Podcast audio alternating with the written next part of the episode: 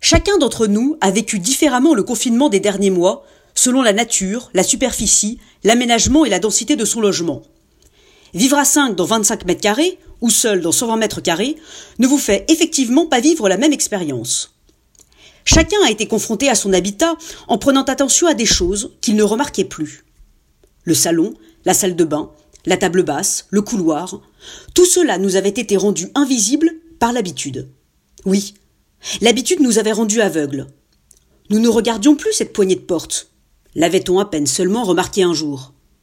Nous ne prêtions plus attention au carrelage des toilettes, à la première marche de l'escalier, au robinet du lavabo. Notre pilotage automatique nous faisait déambuler dans ces espaces, parmi ces meubles, ces murs, ces moquettes, ces plafonds, comme s'ils n'existaient pas. Mais la Covid-19 a comme embrayé ce pilotage automatique. À force de vivre enfermés entre quatre murs, nous avons commencé à les regarder.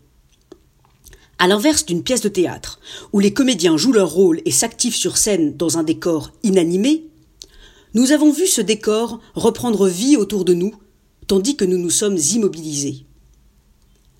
La Covid-19 nous a comme ouvert les yeux sur ce paysage mobilier et immobilier que nous ne regardions plus.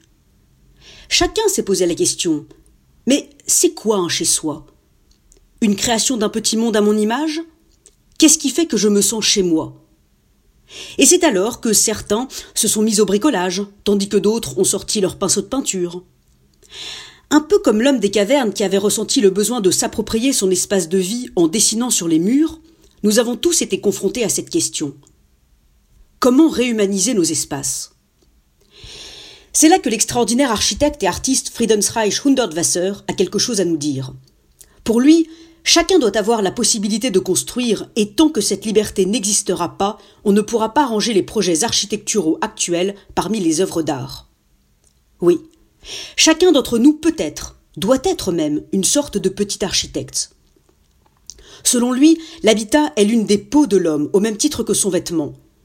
L'homme devrait donc pouvoir modifier à l'envie le lieu dans lequel il habite, en le repeignant, le sciant comme il l'entend.